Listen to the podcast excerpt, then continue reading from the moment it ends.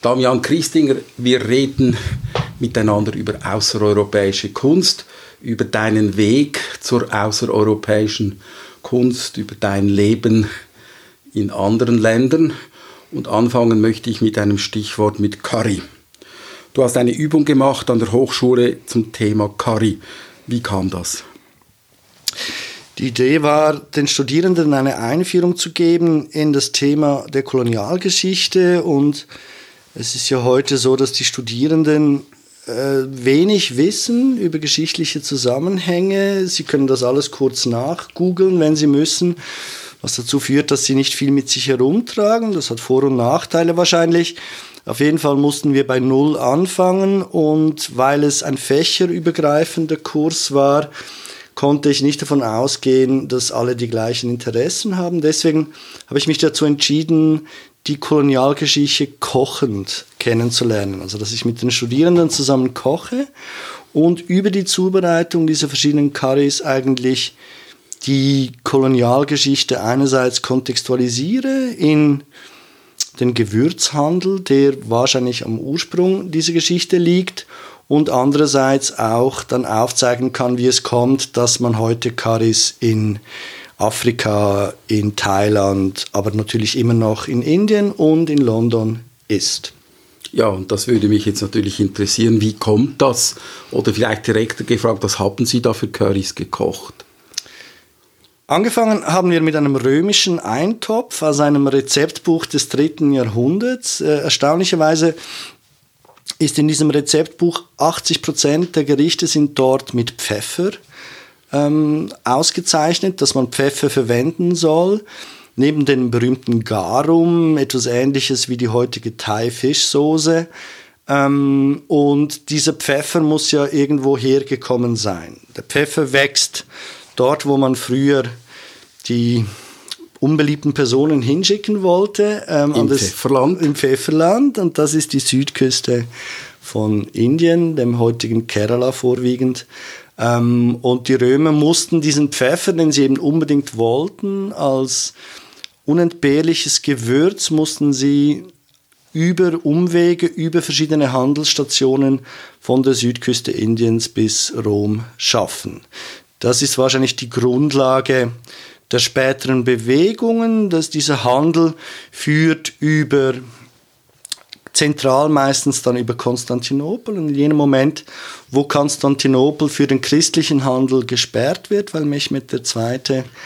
Konstantinopel erobert, müssen die Europäer sich neue Handelswege erschließen, was dann dazu führt, dass Magellan losfährt und um das Kap der guten Hoffnung herum segelt, dass Kolumbus aufbricht, um Indien zu finden. Um das geht's ja. Amerika steht da einfach im Weg, blöd gesagt. Ähm, und dann eben nicht nach Indien kommt, sondern nach Amerika. Dort dann aber in der Folge von Kolumbus der Chili entdeckt wird. Dieser Chili kommt dann mit den Portugiesen von den Amerikas nach Indien, wird dort mit anderen Gewürzen, eben mit jenem Pfeffer, den die Römer so machten, vermengt, äh, in ein Masala vermengt, in eine Gewürzmischung vermengt. Das sind die ersten Currys, so wie wir sie heute kennen, die eben immer Chili haben, als eines der wenigen Gewürze, die immer reingehören. Und ähm, die Engländer, die können noch nicht so gut diese regionalen Sprachen sprechen, die verwechseln dann das Malayalam-Wort für Gericht mit Soße, Kare, verwechseln sie mit der Gewürzmischung und nennen dann alle Gerichte, die sie als Curry empfinden, Curry. Und die Inder bringen dann diese Gerichte mit sich, wenn vor allem südindische Arbeitskräfte von den Engländern in ihrem globalen imperialen Projekt eingesetzt werden, als billige, hitzebeständige Arbeitskräfte sozusagen, von mir aus in Burma, von mir aus in Ostafrika. Und diese Gerichte kommen also mit diesen indischen Arbeitskräften überall auf die Welt hin und vermischen sich dort wieder dann mit lokalen Gerichten zu diesen neuen Formen des wie, Currys. Wie haben die Studenten auf diese Kocherei reagiert? Sehr, sehr positiv. Also erstens haben wir geschaut, dass wir gut kochen, also dass die das immer gerne gegessen haben. Ich habe dann Freunde eingeladen, einen tamilischen Freund, einen nigerianischen Freund, einen Thai-Freund, der dann die lokalen äh, Gerichte mit ihnen gekocht hat und aus dem Alltag berichtet hat, also wie man diese Karis dort heute isst und auch versucht hat zu erklären, wie sich dieses Gericht in die lokale Küche dort einfügt. Das war sehr interessant für die Studierenden. Und wenn ich die Studierenden heute treffe, was ich ab und zu tue in Zürich, dann wissen die immer noch erstaunlich viel und sind wahnsinnig stolz darauf, was sie jetzt alles über die Kolonialgeschichte wissen, weil sie sich natürlich kulturell in einem Umfeld bewegen, in dem der Begriff der Dekolonialisierung ganz, ganz zentral ist. Da kommen wir auf jeden Fall noch ausführlich drauf, aber trotzdem jetzt die Zwischenfrage, wie kommen wir vom Curry zur Kunst? Dieser Gewürzhandel, der eben ganz zentral ist, sehr früh, der funktioniert ja nicht isoliert. Wir kennen den berühmten Begriff der Seidenstraße. Wir wissen, dass Seide sehr früh gehandelt wird. Wir wissen, dass Porzellan ein wichtiges Handelsgut war, das früh nach Europa kommt. Ähm, wir wissen natürlich, dass diese Gewürzhandelswege des Mittelalters ähm, aufbauen auf den Gewürzhandel wegen der Antike, dass die über den Mittelmeerraum sehr früh Kontakt hatten, tief in die afrikanischen Handelswege hinein, an die Seidenstraße angebunden waren. Diese Gewürze kommen immer mit Begleitobjekten. Und diese Begleitobjekte sind früher dann vor allem ähm, Verpackungsmaterialien, also wie waren diese Kisten und diese Dinge verpackt, der Tee und ähm, die Seide und die Gewürze. Und im Zeichen dann der Eroberungen nach diesen Entdeckungen infolge des, der Suche nach dem Pfeffer kommen dann auch geplünderte Schätze sehr früh nach Europa, die eine unglaubliche Wirkung für die europäische Kunst entfalten.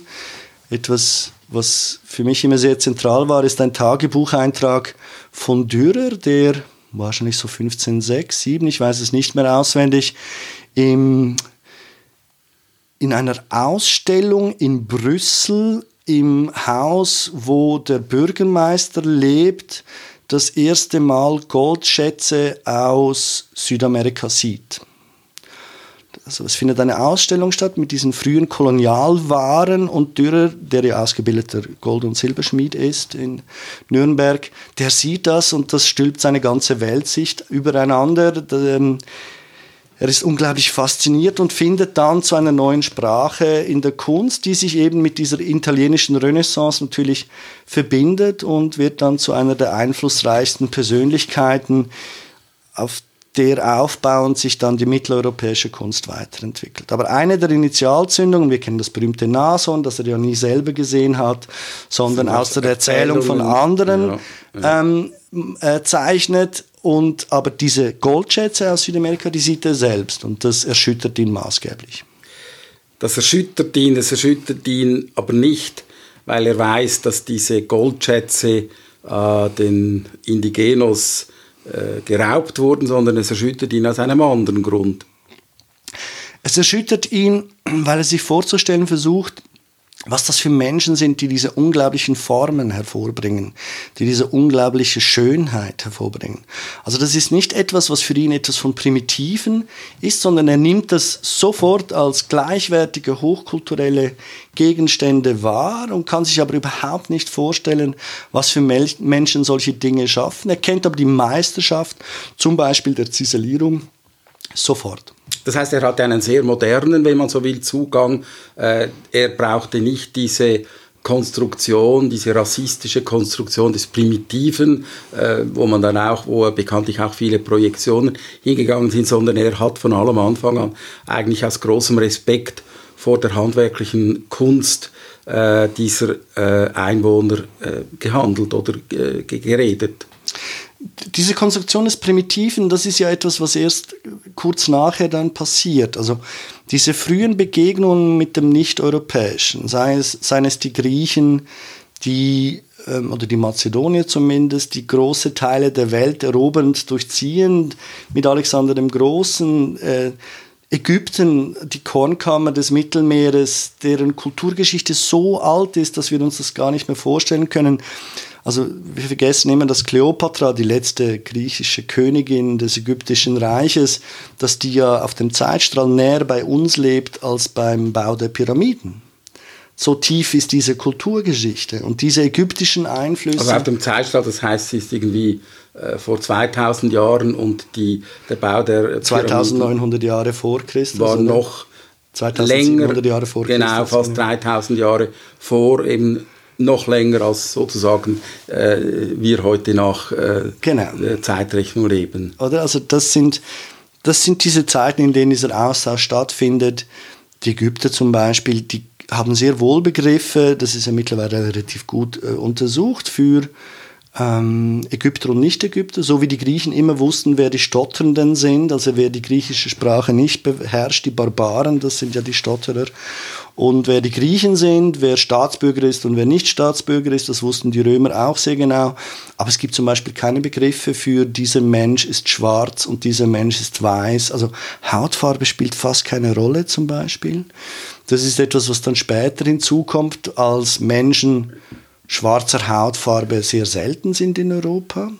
Also wir wissen ja zum Beispiel, dass es dass Alessandro de Medici, Il Moro, das Oberhaupt der Medici-Familie, dass der schwarz war, oder? Das war ein afrikanischstämmiger Mensch vom Aussehen her. Das war aber die große Ausnahme. Deswegen nannte man ihn Il Moro Dürer hat 1508 einen schwarzen Menschen sehr, sehr ehrlich und liebevoll skizziert. Man hat das dann nach seinem Tod in seiner Werkstatt gefunden.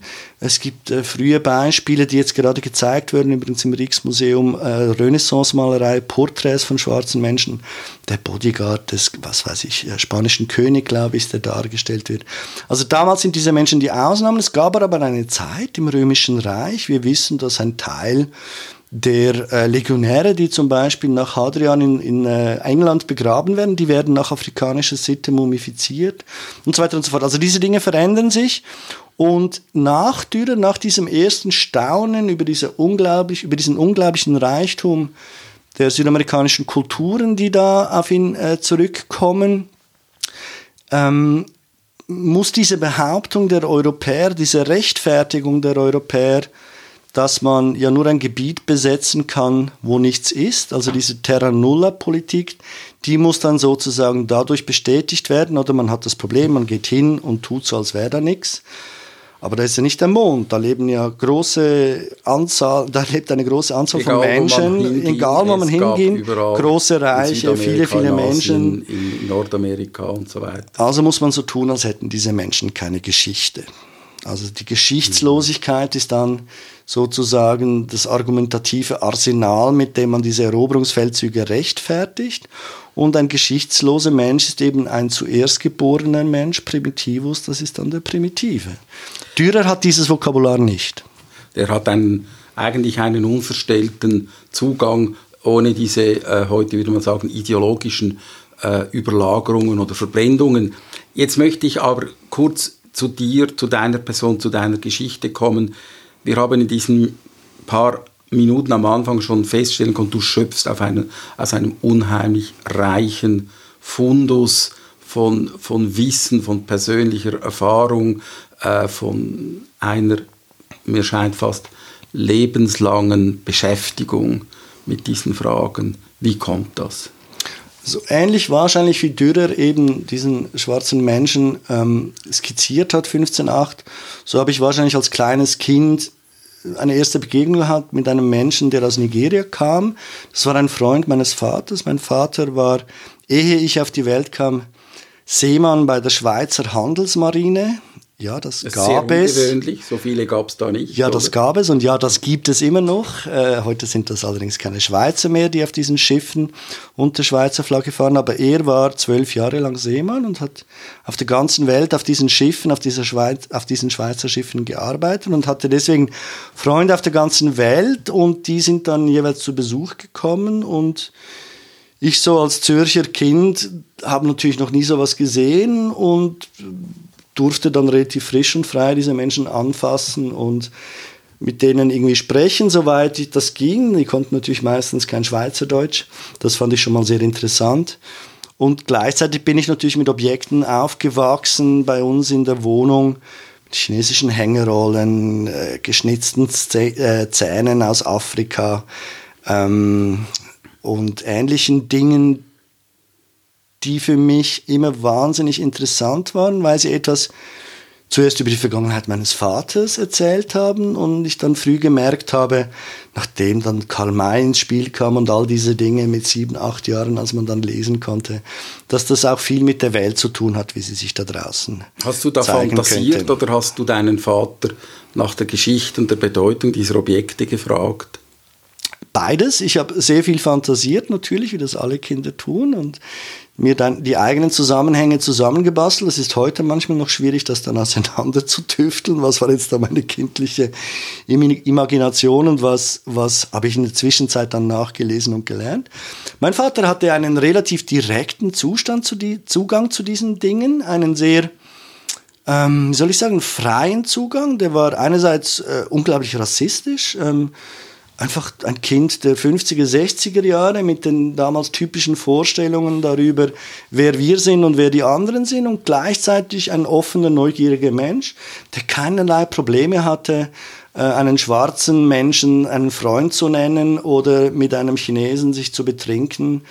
Ähm, also diese, diese Widersprüche dieser Zeit, die haben sich in ihm gesammelt und der wusste nicht wahnsinnig viel am Anfang, als ich Kind war, über diese Dinge. Und irgendwie hat das aber an ihn genagt. Als er dann älter wurde, hat er angefangen, Bücher zu kaufen. Das hat er früher nie getan. Und zu lesen. Also ich bin dann auch aufgewachsen sozusagen mit einem Vater, der dann gemerkt hat, ich muss jetzt schon auch irgendwie etwas über diese Dinge lernen, die ich da so mehr oder weniger bewusst nach Hause gebracht habe.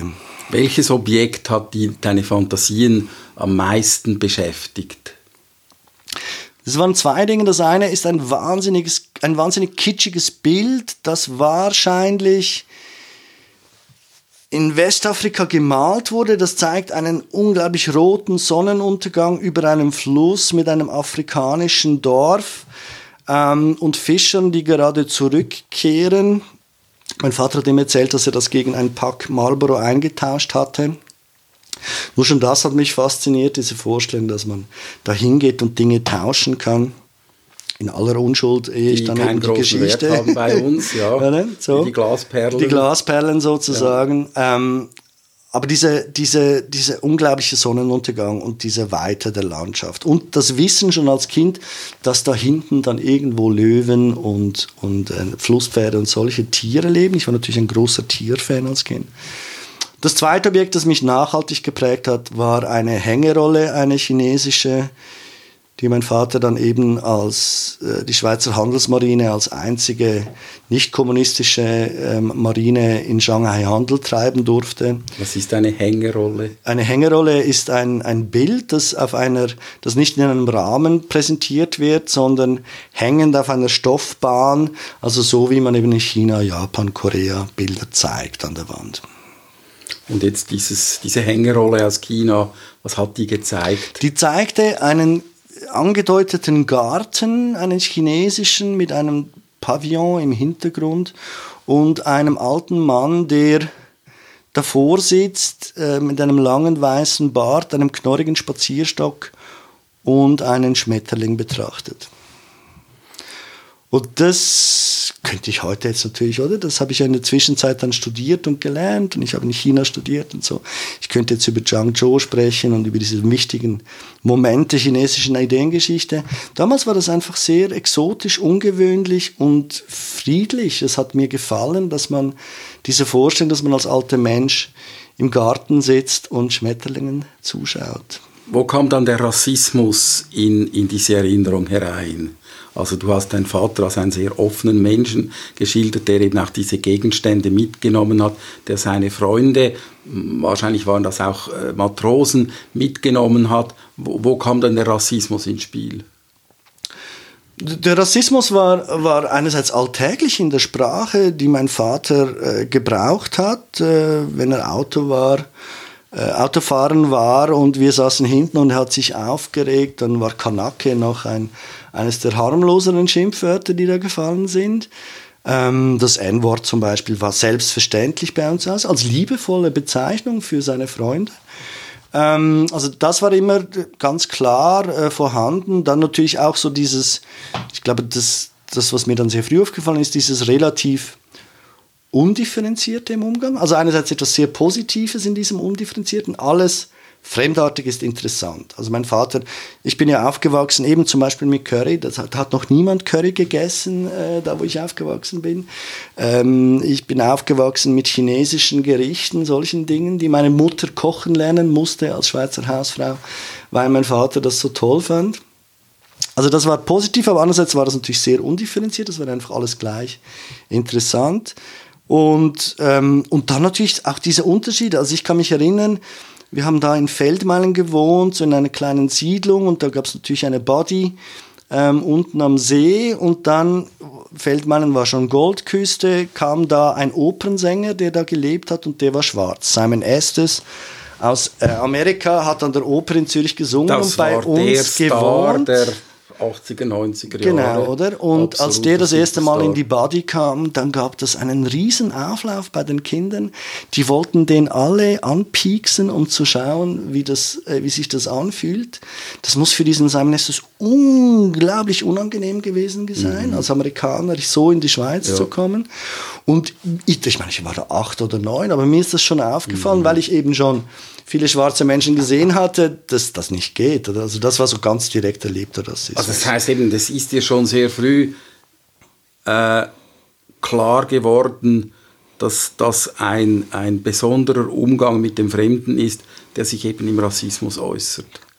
Der sich im Rassismus äußern kann. Ja. Diesem ja. Simon Estes wurde ja gleichzeitig wahnsinnig viel Hochachtung in unserem Dorfladen entgegengebracht. Der war exotisch, aus zwei Gründen. Er war schwarz, aber er war Amerikaner. Das war, war ein Opernsänger aus Amerika. Ja. War genauso ja. exotisch und das war natürlich ja. ein Star. Also die Hausfrauen, die haben sich dann, diese Schlafstadt, die haben sich dann Tickets gekauft für die Oper. Der sah auch wahnsinnig gut aus natürlich und sind dann schmachten nach Hause gekommen, wenn der da wieder eine große Rolle gesungen hat. Also ich habe viel Rassismus erlebt, aber in, der Hauptsache eigentlich auch einen positiven, oder? Also so, das hat mich immer fasziniert, dass ja dann die Leute, sobald dann so jemand da ist, der gehört dann ja zum Dorf. Wir hatten dann auch eine Familie, das waren Boat People aus Vietnam im Dorf und da ist genau das Gleiche passiert. Also diese seltsame Mischung zwischen Exotisierung und Fetischis Fetischisierung des Exotischen, bei gleichzeitigem, oh die Arme, die haben müssen vom Kommunismus flüchten, bei gleichzeitigem, hm, was die wohl zu Hause essen, da schmeckt es immer so seltsam, bei gleichzeitigem, das ist ja unglaublich interessant. Jetzt haben wir diesen jungen Damian, der in einem recht ungewöhnlichen Haushalt aufwächst, äh, der muss sich irgendwann mal äh, mit der Frage beschäftigen, was mache ich mit meinem Leben?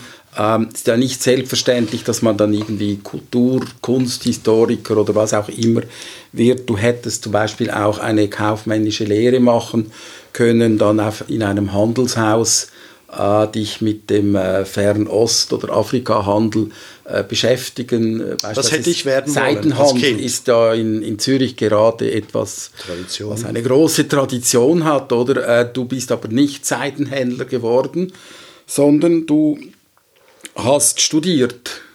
Irgendwie.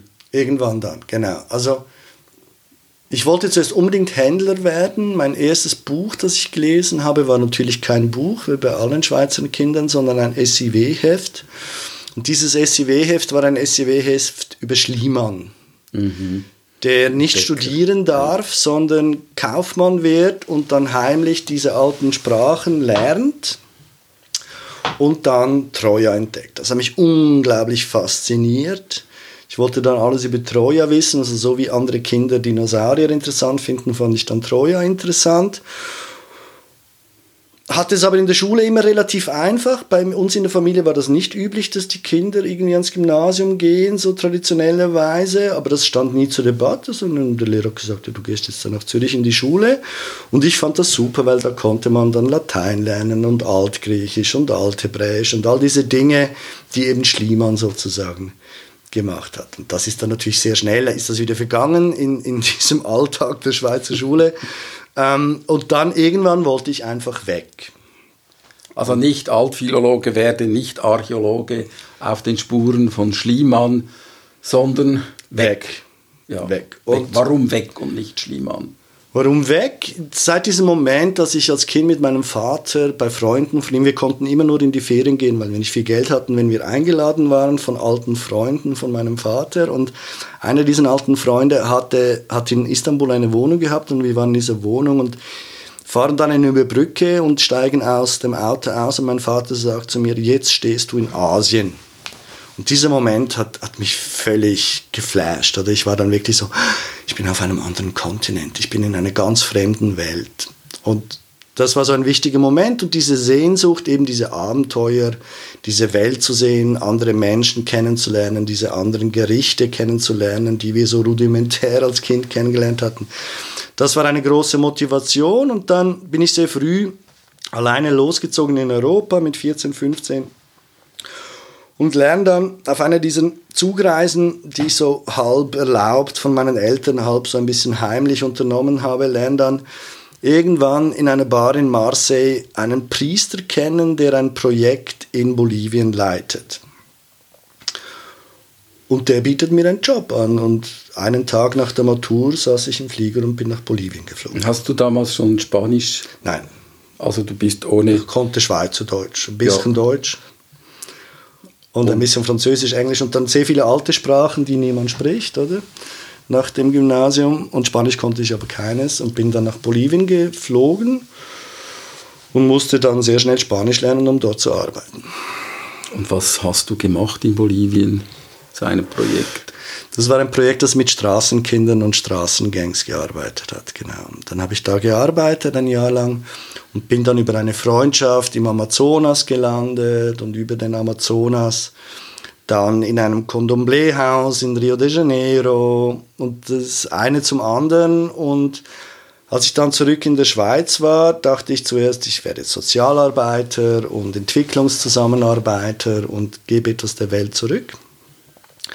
Und dann habe ich aber gemerkt, dass diese frühen Objekte, diese diese Hängerolle mit dem alten Mann im Garten und dem Schmetterling, dass mich das dann doch zu sehr interessiert und bin dann doch in die Richtung der Kulturgeschichte und Kunstgeschichte eingeschwenkt.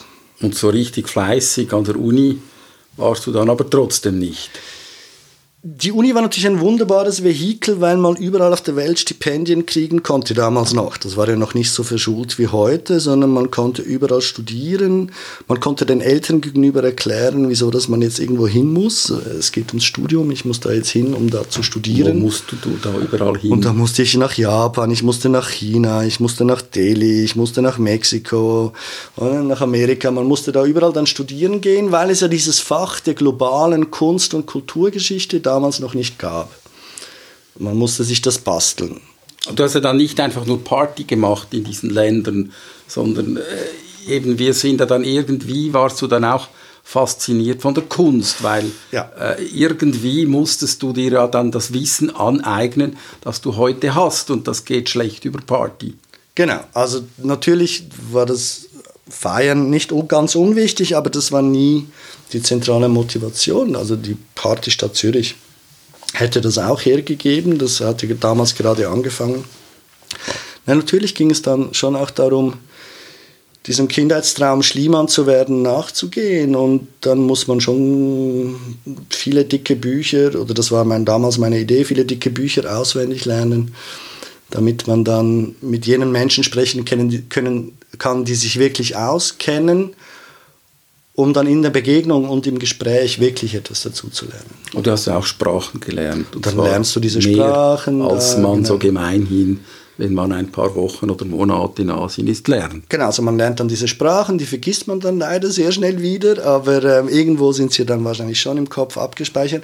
Aber diese Begegnungen, das war für mich immer eigentlich die Hauptmotivation.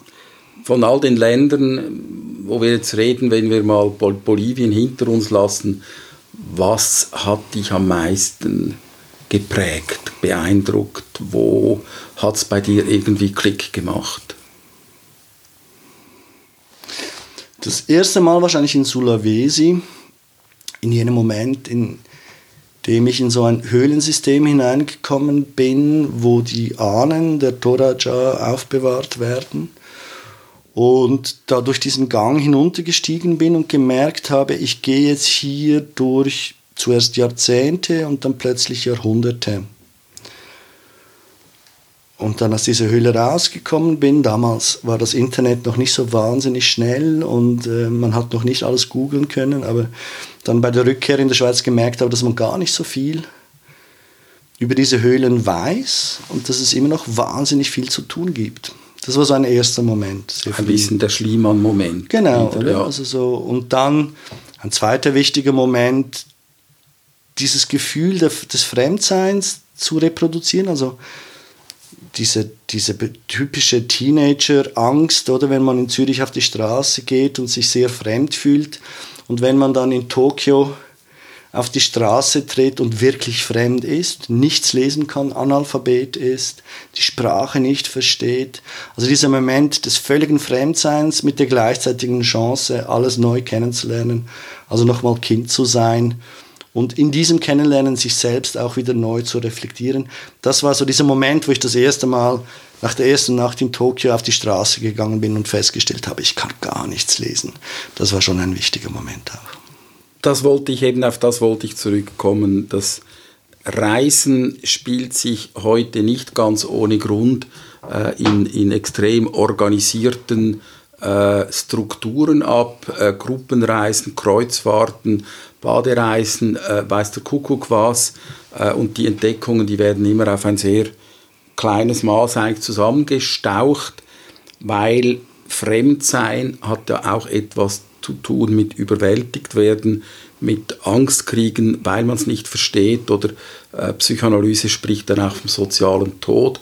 Man ist in einem fremden Kontext und man kennt absolut niemanden und man erlebt, man hat auch keine Freunde am Anfang, sondern man ist eigentlich eben ganz auf sich gestellt.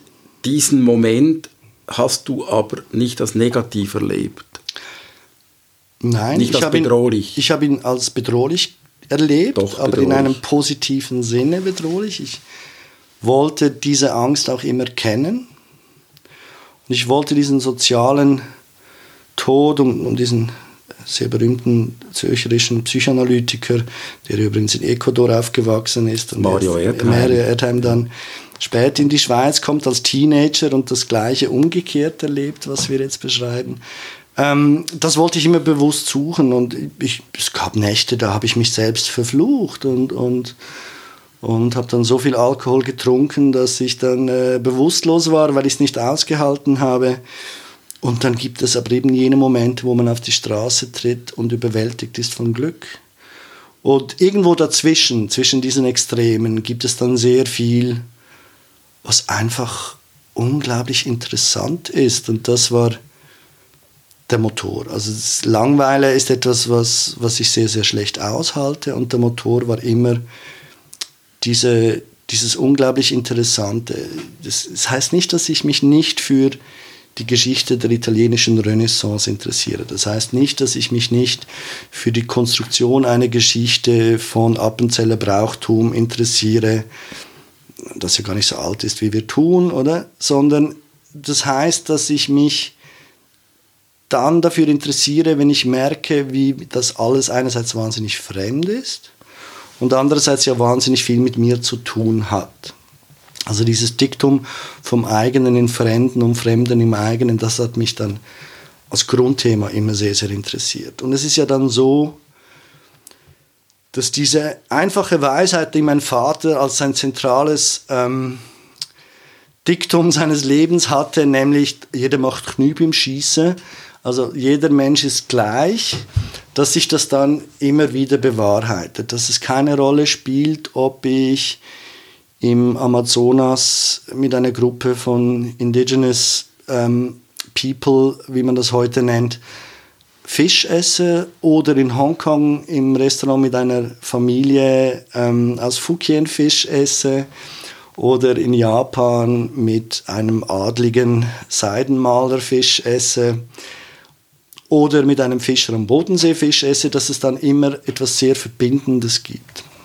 Also das heißt, es gibt so etwas wie äh, die Universalien, etwas, was uns verbindet. Ich glaube, das ist ein wichtiger aufklärerischer Gedanke, auch eigentlich ein Gedanke natürlich ähm, Aufklärung, französische Revolution, Freiheit, Gleichheit, Brüderlichkeit, äh, auch gewissermaßen ein Universalrezept gegen den Rassismus. Jetzt wieder in die Gegenwart der Kunst von deiner Geschichte weg. Ähm, außereuropäische Kunst hat doch ähm, seit ein paar Jahrzehnten äh, Hochkonjunktur. Die Ausstellungen in den entsprechenden Museen werden gerne frequentiert. Du selber bist auch immer wieder äh, als Experte in diesem Gebiet tätig. Was geht dir durch den Kopf, wenn du durch so ein Museum spazierst? Also zuerst einmal ist es, glaube ich, ein Irrtum, wenn man denkt, dass das seit ein paar Jahrzehnten oder Jahren Konjunktur hat. Das hat immer und immer und immer wieder Konjunktur. Also eben von Dürer hatten wir es bereits. Das berühmte Selbstporträt von Van Gogh hier im Zürcher Kunsthaus zeigt ihn natürlich mit diesem berühmten verletzten, halb abgeschnittenen Ohr im Hintergrund hängen japanische Holzschnitte auf diesem Bild. Das ähm, habe ich nicht gewusst. das nicht sieht man und sieht man ja, nicht. Das ja. ist genau das. Also diese Geschichte der außereuropäischen Kunst ist immer eine Geschichte der europäischen Kunst. Von den ägyptischen Obelisken, die sich äh, bei uns stapeln, über die biblische Forschung, die auch über Ägypten stattgefunden hat und die Archäologie, die mit damit zusammenhängt, über die Chinoiserien, über das Porzellan, das kopiert wurde von Sizilien bis England. Ähm, also das ist immer und immer und immer wieder da.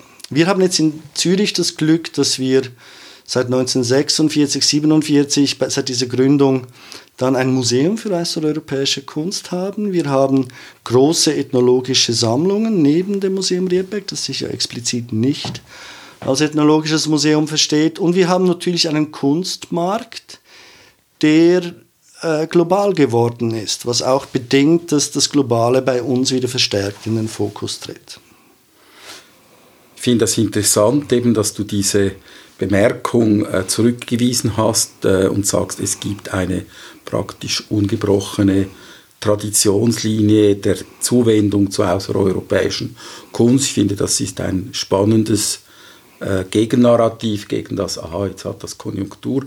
Ähm, aber trotzdem zurück zur Frage, wenn du jetzt in eines dieser Museen gehst, was geht dir durch den Kopf? Ich bin immer wieder erstaunt, wie unbedarft dass immer noch viele Museen mit dem Nicht-Europäischen umgehen. Also es gab nun mal seit Dürer eben dann diese koloniale Geschichte der Sklav, des Sklavenhandels, der, des europäischen Sklavenhandels äh, in der sogenannten Neuzeit, also nicht des antiken Sklavenhandels. Es gab die Geschichte der kolonialen äh, Reiche und Auseinandersetzungen. Ähm, es gibt dieses Ungleichgewicht, es gibt die Verschiebung des Reichtums ab dem 18. Jahrhundert von den Wirtschaftszentren China und Indien hin zu Europa. Das passiert ja erst im 18. Jahrhundert, das ist sehr spät. Ähm, und wir können nun halt im 21. Jahrhundert dann nicht mehr so tun, als ob das nie passiert wäre. Aber viele Museen versuchen das immer noch, bewusst oder unbewusst. Und das erstaunt mich einerseits. Andererseits freut es mich natürlich, dass eben diese Faszination des anderen und des eigenen in diesen Objekten ungebrochen ist, also dass wir mit dem gleichen Staunen an diese Objekte herantreten, wie das eben Dürer äh, tat bereits.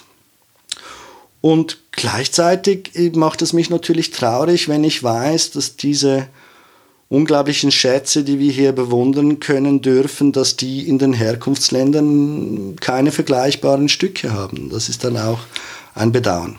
Wenn du sagst unbedarfter Umgang, wie äußert sich in deiner Beobachtung dieser unbedarfte äh, Umgang? Das äußert sich darin, dass diese Stücke, wie sie gezeigt werden, musealisiert, ja immer dekontextualisiert gezeigt werden. Und das ist bei uns aus dem Zusammenhang gerissen. Das ist ja bei unseren eigenen, in Anführungs- und Schlusszeichen, europäischen Objekten nicht anders. Also wenn, wenn du ins Antikenmuseum in Basel gehst und dort diese Abgüsse und Originale von griechischen und römischen Skulpturen anschaust, dann werden die ja falsch gezeigt. Die waren erstens bemalt, farbig gefasst, das hat sich mittlerweile herumgesprochen. Wir müssen uns da so 80er Jahre Leuchtfarben vorstellen und die waren erhöht. Das heißt, man muss im Museum eigentlich immer auf die Knie gehen, um diese Dinge von unten anzuschauen, sonst entwickelt sich die volle Schönheit dieser Figuren und Skulpturen nicht. Also das ist so etwas, oder da, da fängt es an bei uns selbst. Wir wissen nicht, wie wir mit unserem eigenen kulturellen Erbe umgehen sollen. Und wenn ich uns sage, dann meine ich den Mittelmeerraum. Dann kommt es eben dazu, dass man dann halt ähm, bestimmte ästhetische Vorlieben äh, wie seltsam übersetzt hat. Es gibt ja einen Grund, weswegen wir hier in Mitteleuropa die buddhistische Kunst so sehr schätzen. Das hängt damit zusammen, dass das eigentlich letztendlich griechische Ästhetik ist. Der Buddhismus findet erst in Gandhara zum Bild. Das ist ein Ort, der von Alexander dem Großen erobert worden ist und trifft dort auf den Dionysos-Kult, der sich schon lange mit dem Osiris-Kult verbunden hat. Die Handwerker, die die ersten Buddha-Bilder schaffen, sind eigentlich im übertragenen Sinne zumindest Griechen. Das gefällt uns. Das ist unsere eigene Ästhetik. Wir haben uns nun aber angewöhnt, weil Buddha eben nicht unser Gott ist, dass man das einfach als Dekorationsobjekt kaufen kann. Wir können abgeschlagene Buddha-Köpfe ja. als Saunaschmuck oder als Balkonschmuck im Globus mhm. kaufen. Und diese ästhetische äh, Verehrung sozusagen, die zeichnet sich dann manchmal auch in Museen ab, wo das Zeug einfach so als Schmuck präsentiert wird. Und dann spielt es keine Rolle, ob das jetzt eine Deckelvase aus der Ming-Zeit, ein Buddha-Kopf aus einer Höhle in Zentralasien oder eine Maske ähm, der Dogon ist. Und das ist problematisch. Es gibt ja diese Geschichte eben von den gestohlenen, geraubten Kulturgütern. Äh, wir wissen mittlerweile, dass der spätere Kulturminister André Malraux in seiner Jugend äh, arbeitslos war und er hat dann versucht, mit dem Verkauf von kambodschanischen äh, Buddhas und, und äh, wahrscheinlich hinduistischen Figuren ein Geschäft zu machen. Der wurde dann erwischt dabei und ich glaube, er musste dann auch ins Gefängnis dafür. Da reden wir später drüber. Aber äh, was mich fast noch spannender dünkt, weil man noch weniger davon spricht, ist, mh, du hast mir gesagt, dass ein nicht unwesentlicher Teil dieser Dinge, die in den Museen als äußereuropäische Kunst gesammelt werden, dass das Fälschungen sind. Ja, da muss man jetzt sehr vorsichtig sein. Es ist einfach so. Oder es hat einfach. Es hat überall, es hat überall Fälschungen. Und das ist auch gut so. Und Museen sind da noch viel, viel vorsichtiger. Deswegen hat es in vor allem europäischen Museen hat es weniger Fälschungen als in nicht-europäischen Museen, also zum Beispiel in amerikanischen Museen ist die Fälschungsanzahl wahrscheinlich höher. Ähm, die kamen später dazu, das Zeug zusammenzukaufen, deswegen mussten die dann nehmen, was da war. Bei europäischen Museen schaut man ja schon auch auf eine Provenienzgeschichte, die eben dann zeigt, dass das Zeug nicht erst 1970 hergestellt worden ist. Ich war mal bei der Familie eines Freundes aus China zu Besuch. Wir waren zusammen in Nanjing an der Universität und als ich ihn gefragt habe, was seine Familie so macht, hat er gesagt Antiquitäten. Und das fand ich natürlich hochspannend. Wir sind dann zu diesem äh, Handwerksbetrieb hingegangen und er hat mir dann gezeigt, wie diese Antiquitäten gemacht werden. Es geht um handzeitliche, also 2. Jahrhundert vor Christus bis 2. Jahrhundert nach Christus, handzeitliche Pferdchen, die heute noch in Auktionen gehandelt werden ähm, man kennt das so schöne Tonpferde, die da dekorativ in den Wohnungen der reichen Menschen rumstehen. Das sind ja alles Grabbeigaben. Und es gibt zwei Dinge, wie man diese Pferdchen testet, ehe man sie versteigert. Das eine ist, man macht ein C14-Test, also man testet die Halbwertszeit eines bestimmten Atoms und kann ungefähr das Alter bestimmen. Das umgehen diese Handwerker, indem sie die alten Scherben aus der Handzeit malen und dann zu neuer Masse anrühren. Wenn man das testet, dann gibt es das richtige Alter an. Dann gibt es die sogenannten Expertinnen und Experten, die lecken sich dann den Finger ab und reiben an diesem Tonpferdchen, weil sie wissen, dass das Grabbeigaben sind, muss es dann vermodert riechen. Man muss riechen, dass das unter der Erde war. Dann ist es echt. In diesem Betrieb war es so, dass diese Pferde, die hergestellt wurden aus diesem alten Ton, dass die dann zuerst drei Jahre vergraben wurden, so dass es dann richtig modrig gerochen hat, wenn die Expertin oder der Experte dann gerochen hat. Das heißt, wir gehen davon aus, dass ein Großteil der Pferdchen, die heute gehandelt werden, wahrscheinlich nicht aus der Handzeit stammen, sondern ab 1980 produziert worden sind. Was ja eine gute Nachricht ist. Eigentlich im Sinne, sagen, das ist gut im so. Sinne einer, eines Verständnisses dessen, dass das eben Grabbeigaben waren. Also entweder wurde das vor 1956 äh, irgendwo mal ausgegraben und kam legal in den Handel, in Anführungs- und Schlusszeichen. Also wurde in einer Zeit der politischen Instabilität Chinas in den 1910er, 20er oder 30er Jahren verkauft und kam so in den Handel nach Europa. Oder das Zeug wurde halt nach der kommunistischen Machtübernahme ausgegraben und ist demzufolge eigentlich Raubgut. So wie viele italienische Antiquitäten, die in amerikanischen Auktionshäusern in kleineren Städten gehandelt werden, eben auch sind. Und das möchte man ja eigentlich nicht haben. Also entweder hat man die Möglichkeit, man kauft ein, so, ein solches Handpferdchen mit einer Provenienz, also einer Sammlung, die sagen wir mal seit 1910 besteht, dann ist man sich relativ sicher, dass das Ding original ist. Oder dann halt nicht, dann ist die Chance relativ groß, dass es gefälscht ist und das ist dann, finde ich, gut so. Das wollen aber nicht alle so genau wissen. Natürlich nicht, oder? Und auch viele Museen ähm, nicht, ähm, weil es natürlich den Nimbus eines Museums auch stören kann. Das ist ja nicht so wie in der Schweiz oder nicht so wie zum Beispiel das Museum Rieberg, wo wir eine sehr ernsthafte Provenienzforschung haben. Eine Stelle, eine Historikerin, die nichts anderes tut, als über solche Dinge nachzudenken, wo wir ja das Lager des Museum Riebergs zeigen. Also wir haben ja ein Schaudepot, wo eben nicht einfach das Zeug in Kisten rumsteht, sondern man sieht dort alles, was das Museum besitzt und dort sind auch Fälschungen dabei.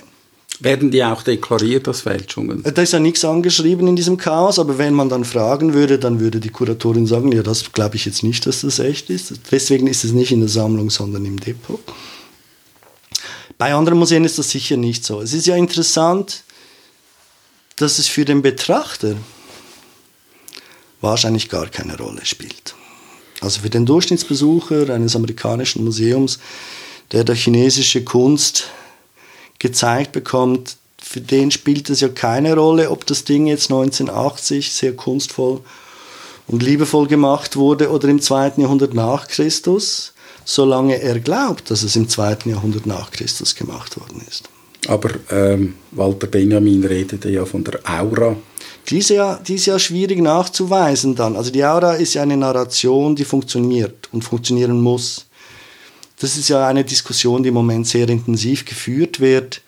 Wie wäre es, wenn wir zum Beispiel alle afrikanischen Masken einfach kunstvoll nachmachen, drucken, man kann das heute 3D drucken, das mhm. sieht super aus, die Originale zurückschicken und die Replikas bei uns behalten. Ich würde behaupten, wenn wir dem Publikum dabei erzählen, dass es alt ist, dann würde das funktionieren. Dann spüren die diese Aura der Geschichte, die so wichtig ist. Die wenigsten Menschen sind so Experten, dass sie das unterscheiden könnten. Jetzt sind wir bei der äh, weniger erfreulichen äh, Teil der Geschichte, also bei Kolonialgeschichte, Raubgut, ähm, bei der Restitutionsfrage. Ich weiß, dass das ein großes Gebiet ist, es wird intensiv diskutiert. Ich gehe davon aus, dass du auch irgendwie an diesen Diskussionen teilnimmst. Ähm, was sollen die europäischen Museen machen? Ich habe das Gefühl, es ist ein moralischer Imperativ, diese Dinge zurückzugeben. Das ist eine Frage. Ich glaube nicht, dass das schon entschieden ist. Es ist zumindest eine Frage, die sehr, sehr ernsthaft gestellt wird und gestellt werden muss. Es ist auch so, dass man die Dinge da schnell durcheinander bringt in der Diskussion. Also der Begriff der Raubkunst ist schon mal schwierig. Der Raubkunst ist eigentlich ein Begriff, der sich auf enteignete Kulturgüter jüdischer Besitzer während der Zweiter Weltkrieg bezieht. Richtig, ja. Dort ist die Rechtslage ja, klar. Ja. Die Museen waren wahnsinnig faul sehr, sehr lange und wollten das nicht wissen. Dann spielt es auch einen Unterschied, ob ein solches Kulturgut in Russland lagert oder in Deutschland zum Beispiel. Aber dort ist eigentlich die Sachlage klar. Dann spricht man heute auch von Raubgut, wenn man über diese afrikanischen Masken oder präkolumbischen Keramiken oder Tlingit-Objekten ähm, oder solche Dinge spricht. Und da ist der Fall viel, viel komplexer. Gewisse Dinge sind eindeutig geraubt. Wir sprechen zum Beispiel häufig über die Benin-Bronzen, die auch in Zürich zu finden sind, zu tausendfachen, natürlich im British Museum, aber in allen großen Museen. Zürich, also halten wir fest, Zürich besitzt, und wenn du Zürich sagst, dann meinen wir Riedberg Museum, Zürich besitzt auch Gegenstände, aus, Gegenstände aus Benin Aus diesem Raubzug, der 1897 war das, glaube ich, stattgefunden hat, als ein britisches Strafexpeditionskorps den Königspalast in Benin-Stadt plündert und niederbrennt. Und da ist die moralische Sachlage klar. Das ist auch dem Museum Riedberg klar. Das, da arbeiten auch Expertinnen, das bin nicht ich, Expertinnen und Experten sehr, sehr ernsthaft daran in äh, nationenübergreifenden und kulturübergreifenden Fachgruppen und kümmern sich um diese Frage. Die Frage, wie und wem was zurückgibt, ist eine andere, sowohl auf rechtlicher Ebene. Das Museum Riedberg ist ein städtisches Museum. Das heißt, diese Gegenstände gehören uns. Dem äh, Steuerzahler. Letztendlich, ja. oder? Jetzt, wenn man schon von solchen Dingen ja. spricht. Ähm, den müsste man befragen, ob er die zurückgeben Das ist die Frage. Kann das das Museum entscheiden? Entscheidet mhm. das die Bevölkerung oder der Stadtrat? Wer entscheidet so etwas? Die zweite Frage, die viel wichtiger ist, wer wie bekommt dann gewisse Objekte zurück. Oder? Im Falle eines, einer jüdischen Familie, die enteignet worden ist, ist das einfach. Das sind die mhm. Erben. Wer sind die Erben eines kolonialen Gutes, das heute in Europa sich befindet? ist das die Königsfamilie, die damals herrschte in diesem Palast in Benin, Stadt? Ist es die Zentralregierung in Lagos? Ist es Nigeria, so wie es nach der Unabhängigkeit ähm, entstanden ist? Ist es eine bestimmte Ethnie, die einen Bezug hat zu diesen kulturellen Praktiken, die heute noch, es gibt ja heute noch Menschen, die in Bronze arbeiten, in dieser Art und Weise, in dieser Tradition. Also diese Fragen sind auch nicht ganz einfach. Das darf nicht als Ausrede dienen, dass man nichts tut. Es passiert viel. Die Schweiz ist dort zum, ausnahmsweise mal Vorreiterin. Oder das Museum Rierberg ist da auch eine Vorreiterin. Auf, wirklich auf den Tisch gekommen in Europa ist es ja durch Frankreich. Ähm, und eine bestimmte Art von Versprechen, die ein französischer Präsident präsidial abgegeben hat, einem Freund in Afrika, der seinen Wahlkampf sehr, sehr, sehr, sehr großzügig unterstützt hatte. Das muss man auch immer wieder sagen. War das, das kommt, Nein, nein, das war Macron. Ja. Ähm, das kommt nicht von irgendwo her, das war in einem bestimmten Zusammenhang. Und dann gibt es zum Beispiel das British Museum, das natürlich ein Riesenproblem hat. Oder? Also, da sprechen wir dann nicht von 24 Objekten, sondern von ein paar tausend. Es gibt auch die Situation im British Museum ganz bestimmt, also ehemalige Kolonialmacht, ähm, war Herrscherin, Beherrscherin eines Gebietes, zum Beispiel im Mittelmeerraum. Ähm, äh, da wurden Gegenstände äh, von der Kolonialmacht, man kann nicht sagen beschlagnahmt, weil die Kolonialmacht war ja ob zu Recht oder zu Unrecht, sie war die herrschende Macht. Die wurden dann sozusagen äh, weggezügelt und sind in Paris oder in London äh, gelandet und möglicherweise gibt es da sogar noch Verträge aus jener Zeit, wo man das auch noch vertraglich besiegelt hat, oder? Und aus heutiger Zeit ist es ja nicht ganz banal, aus äh, rechtlichen und völkerrechtlichen Überlegungen sich zu, überle sie, sie, zu, äh, zu, einem Schluss zu kommen, ja, was ist jetzt mit diesen, was ist jetzt mit diesen Verträgen, was ist mit diesen Gütern? Das ist eine andere Situation. Das ist eine andere Situation. Also eben deswegen spricht man gerne über diese Benin-Bronzen. Dort ist es relativ klar, das ist ein Raubzug diese Offiziere dieses, äh, dieser Strafexpedition, die haben sich persönlich an diesen Gegenständen bereichert. Die Sammler, die das nachher in die Museen verbracht haben, die haben das legal gekauft. Das ist sozusagen rechtlich ist das etwas anderes als moralisch. Dann gibt es natürlich ganz, ganz viele und die, die Mehrzahl der Gegenstände in Museen, die wurden gehandelt. Man hat das eingetauscht oder gekauft. Dort stellt sich moralisch die Frage, war da ein Gleichgewicht zwischen Verkäufer und Käufer oder gab es da sozusagen ein Machtgefälle, das ausgenutzt worden ist? Das ist die Frage, die sich im Nachhinein stellt. Das Hauptproblem ist von mir aus gesehen, aber das ist mein persönlicher Standpunkt ein anderer. Wenn 90 Prozent aller Kulturgüter verschiedenster Kulturen eines riesigen Kontinentes nicht auf diesem Kontinent sind. Also wenn wir jetzt über Afrika sprechen, das ja so unmöglich groß ist, dass man eigentlich nicht über Afrika sprechen kann, dann ist das ein Problem. Und das muss man irgendwie angehen. Und als ehemalige kolonial Involvierte, die wir auch in der Schweiz sind, müssen wir über das sprechen. Also es kann nicht sein, dass überwiegende Mehrzahl aller Kulturgüter nicht mehr dort sind. Und dann würden ja die Museen gerne argumentieren, äh, dass wir ja, also wenn ich wir sage, meine ich alle Museen weltweit, dass wir ja für die Menschheit aufbewahren, dass es darum geht, ein kulturelles Erbe der Menschheit aufzubewahren. Nun ist es aber so, dass äh, mein Freund aus Uganda, der gerne diese Dinge in Zürich anschauen würde, kein Visum bekommt, obwohl er von der Fondation Behler eingeladen worden ist. Das war ein ganz konkreter Fall. Das ist ein realer Fall. Das, das ist ein realer so Fall. Passiert, mein ja. persönlicher Freund, David ja. Kaiser, kriegt kein Visum, obwohl er eine Einladung hat, einer bedeutenden Institution und ich persönlich mit meinem Vermögen für ihn bürge, kriegt aus irgendeinen unerfindlichen Gründen eben das Visa nicht rechtzeitig und sieht dann sein Kulturgut eben nicht, das wir für ihn aufbewahren. Also Digitalisierung ist ein wichtiges Thema das eben weit über die Zugänglichkeit während einer Pandemie hinausreicht, sondern eben in diesem Bereich auch angesiedelt ist. Dann Gerechtigkeit im Sinne von, auch wenn es rechtlich vielleicht ähm, etwas grau ist und eben nicht schwarz-weiß, kann man trotzdem versuchen, Dinge gerechter zu machen auf einer Welt, die sonst schon genug ungerecht ist. Und Kultur wäre prädestiniert dafür. Und die letztendliche Geschichte ist auch die, dass man sagen muss, wir haben eh zu viel davon. Wenn ich jetzt wir sage, meine ich Europa zum Beispiel. Was sich da in diesen Museen, und es ist jetzt eben nicht das Rierberg, das eben relativ wenig mhm. besitzt, was sich da in diesen Museen ja. stapelt, vor allem in den ethnologischen Museen. Und meistens ja gar nicht gezeigt wird. in irgendwelchen Kisten Depot. Ja. und Dep Depots. Das ist ja unglaublich. Also man kann problemlos Dinge zurückgeben, die man nicht braucht. Das zweite ist schon die Frage, ja, wenn wir perfekte Replikas herstellen können,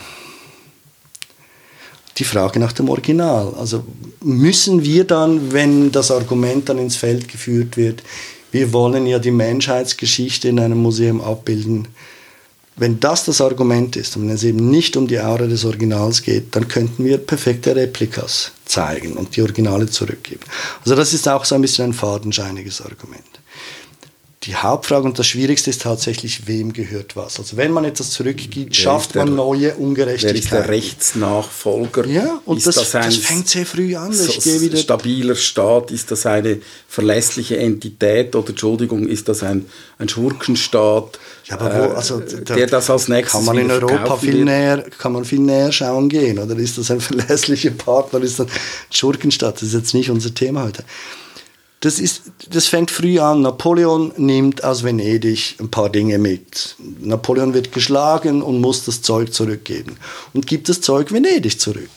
Mhm. Die Venezianer haben sie aber eigentlich in Konstantinopel geklaut, oder? Also hätte das Zeug doch nach Konstantinopel zurückgemusst und so weiter und so fort. Und das ist dieses Problem, das sich da ganz kurz skizziert, das haben wir heute natürlich viel, viel mhm. stärker. Und die Frage ist mehr, Viele dieser Dinge könnten auch missbraucht werden für Legitimationszwecke. Ich ver äh, verwalte das Erbe meiner Kultur als Diktator zum Beispiel. Oder so.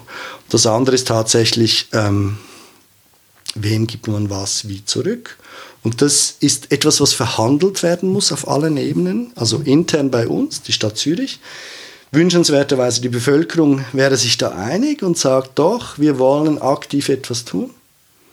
Dann gibt man das als Auftrag an die Regierung und die Regierung gibt das als Auftrag an das Ethnologische Museum, eine universitäre Einrichtung oder an das Museum Riedberg, eine städtische Einrichtung, an das Museum der Kulturen in Basel. Und dann setzen sich die zusammen und setzen sich mit den Vertretern der jeweiligen Ursprungsgemeinschaften zusammen und findet eine Lösung, die eben nicht nur darin besteht, dass man einfach Zeugs zurückgibt, sondern dass man versucht, dieses kulturelle Erbe neu zu verhandeln. Das wäre doch wünschenswert. Ich glaube, das ist auch ein gutes Schluss Schlusswort. Diese Diskussion hat nach meinem Empfinden eben erst angefangen und ich denke, wir werden die Diskussion auch fortsetzen müssen. Äh, Damian Christinger, herzlichen Dank für dieses Gespräch. Sehr, sehr gerne. Eben, lasst uns alle wieder wie Dürer auch staunen und uns freuen.